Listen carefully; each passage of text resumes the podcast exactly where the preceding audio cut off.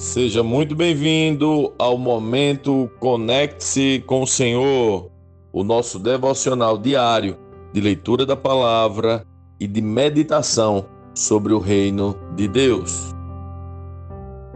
Hoje é dia de Mateus 21, vamos juntos. Quando já se aproximavam de Jerusalém, Jesus e seus discípulos chegaram a Betfagé, no Monte das Oliveiras. Jesus enviou na frente dos discípulos. Vão aquele povoado adiante, disse ele. Assim que entrarem, verão uma jumenta amarrada com seu jumentinho ao lado. Desamarrem os animais e tragam-nos para mim. Se alguém lhes perguntar o que estão fazendo, digam apenas: o Senhor precisa deles. E de imediato a pessoa deixará que vocês os levem. Isso aconteceu para cumprir o que foi dito por meio do profeta. Digam ao povo de Sião: Vejam, seu rei se aproxima. Ele é humilde e vem montado num jumento, num jumentinho, cria de jumenta. Os dois discípulos fizeram como Jesus havia ordenado. Trouxeram a jumenta e o jumentinho e puseram seus mantos sobre o jumentinho e Jesus montou nele. Grande parte da multidão estendeu seus mantos ao longo do caminho diante de Jesus, e outros cortavam ramos das árvores e os espalharam pelo chão. E as pessoas, tanto as que iam à frente como as que seguiam, gritavam: Hosana, filho de Davi, bendito é o que vem em nome do Senhor, Hosana no mais alto céu. Quando Jesus entrou em Jerusalém, toda a cidade estava em grande alvoroço. Quem é este? perguntavam. A multidão respondia: É Jesus, o profeta de Nazaré da Galileia. Então Jesus entrou no templo e começou a expulsar todos os que ali estavam comprando e vendendo animais para os sacrifícios derrubou as mesas dos cambistas e as cadeiras dos que vendiam pombas, dizendo: As Escrituras declaram: Meu templo será chamado casa de oração, mas vocês o transformaram no esconderijo de ladrões. Os cegos e coxos vieram a Jesus no templo e ele os curou. Quando os principais sacerdotes e mestres da lei viram esses milagres maravilhosos e ouviram até as crianças no templo gritar: Hosana, filho de Davi, ficaram indignados. Está ouvindo o que as crianças estão dizendo? Perguntaram a Jesus. Sim, respondeu ele. Vocês nunca leram as Escrituras. Elas dizem: Ensinaste crianças e bebês a te dar louvor. Então ele voltou a Betânia, onde passou a noite. De manhã, enquanto voltava para Jerusalém, Jesus teve fome. Encontrando uma figueira à beira do caminho, foi ver se havia figos, mas só encontrou folhas. Então disse à figueira: Nunca mais dê frutos. E no mesmo instante a figueira secou. Quando os discípulos viram isso, ficaram admirados e perguntaram: como a figueira secou tão depressa? Jesus respondeu: Eu lhes digo a verdade. Se vocês tiverem fé e não duvidarem, poderão fazer o mesmo que fiz com esta figueira e muito mais. Poderão até dizer a este monte: Levante-se e atire-se no mar, e isso acontecerá. Se crerem, receberão qualquer coisa que pedirem em oração. Quando Jesus voltou do ao templo e começou a ensinar, os principais sacerdotes e líderes do povo vieram até ele e perguntaram: Com que autoridade você faz essas coisas? Quem lhes deu esse direito? Jesus respondeu: Eu lhes direi com que autoridade faço essas coisas, se vocês responderem a uma pergunta. A autoridade de João para batizar vinha do céu ou era apenas humana. Eles discutiram a questão entre si. Se dissermos que vinha do céu, ele perguntará por que não cremos em João. Mas se dissermos que era apenas humana, seremos atacados pela multidão, pois todos pensam que João era profeta. Por fim, responderam a Jesus: Não sabemos. E Jesus replicou: Então eu também não direi com que autoridade faço essas coisas. O que acham disto? Um homem que tinha dois filhos disse ao mais velho: Filho, vá trabalhar no vinhedo hoje. O filho respondeu: Não vou, mas depois mudou de ideia e foi. Então o pai disse a outro filho: Vá você. E ele respondeu: Sim, senhor, eu vou, mas não foi. Qual dos dois obedeceu ao pai? Eles responderam: O primeiro. Então Jesus explicou: Eu lhes digo a verdade: cobradores de impostos e prostitutas entrarão no reino de Deus antes de vocês. Pois João veio e mostrou o caminho da justiça, mas vocês não creram nele, enquanto cobradores de impostos e prostitutas creram.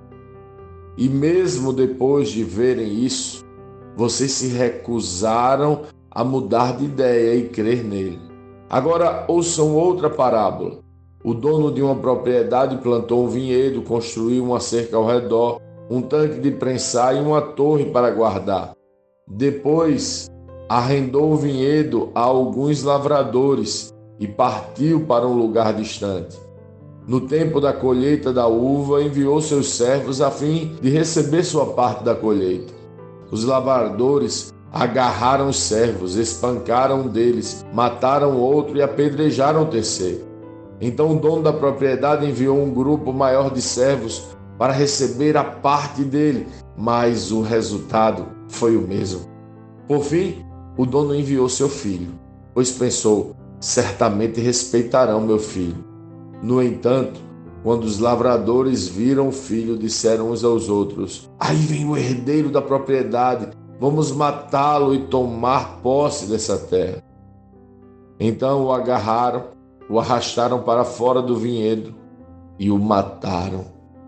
Quando o dono da terra voltar, o que vocês acham que ele fará com aqueles lavradores? perguntou Jesus. Os líderes religiosos responderam: Ele os matará cruelmente e arrendará o vinhedo para outros. Eles darão sua parte depois de cada colheita. Então Jesus disse: vocês nunca leram nas Escrituras? A pedra que os construtores rejeitaram se tornou a pedra angular.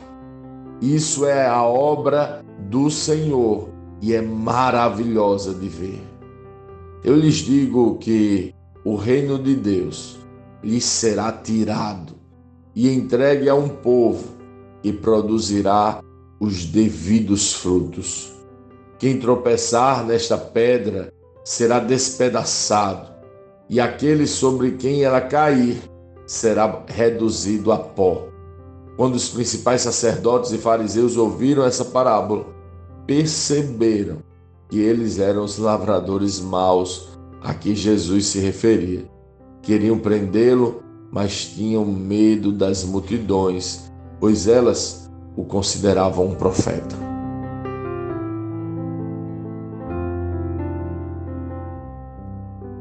Lendo este capítulo de hoje, nós precisamos responder: como Cristo lê esse texto? O que aprendemos nele? E que aplicações práticas esse texto deve trazer para as nossas vidas?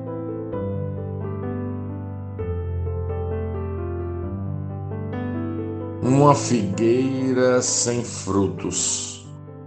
Jesus vê figueiras que têm folhas mas não possuem frutos e fica muito aborrecido. Uma leitura desconectada vai compreender este texto errado. Perceba que Mateus apresenta uma correlação entre aquela figueira e os religiosos. Jesus conta duas parábolas que denunciam a essência dos religiosos: figueiras sem frutos. Eles têm muitas folhas, parecem ser uma planta saudável, mas na verdade não possuem frutos. A figueira produz figos, mas quais são os frutos que os filhos de Deus devem produzir? Quando Jesus entra em Jerusalém, montado num jumentinho, ele demonstra que frutos devemos produzir.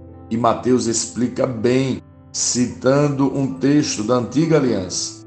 Vejam, seu rei se aproxima. Ele é humilde e vem montado num jumento num jumentinho, cria de jumenta. O fruto dos filhos do Pai é a humildade. Esse me parece o ensinamento básico de Cristo. Enquanto os homens querem se vestir de Deus, nosso Deus se vestiu de homem.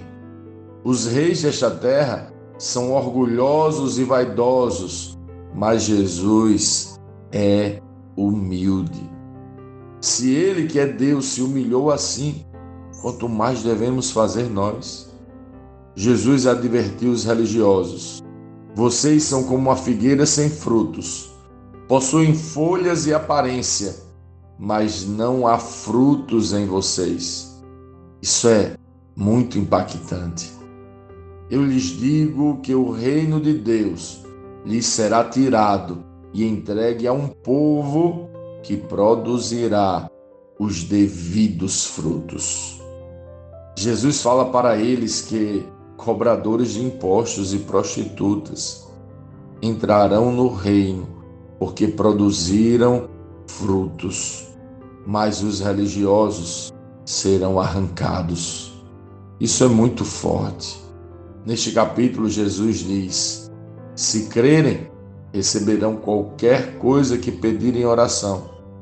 Muitos vão usar esse versículo de forma isolada para pedir casas e carros. Mas me fala uma coisa: o que alguém que lê esse texto pede?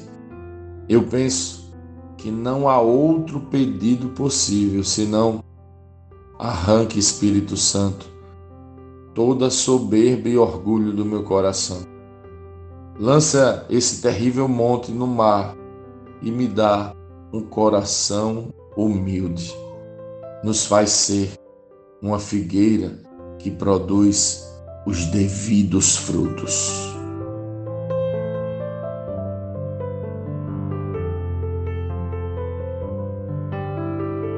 Sim, que bom ter você neste devocional e poder compartilhar o Evangelho. Mas, como sempre dizemos, o texto de hoje, o texto de cada dia, tem muito mais para oferecer, muito mesmo. Nosso objetivo aqui é te influenciar a parar um pouco e ler o texto bíblico, pois acreditamos que cinco minutos de vida na palavra podem transformar completamente uma vida. Que Deus te abençoe. Leia, medite, comente, pergunte e adore o Senhor no seu lugar secreto. Conecte-se com o Senhor.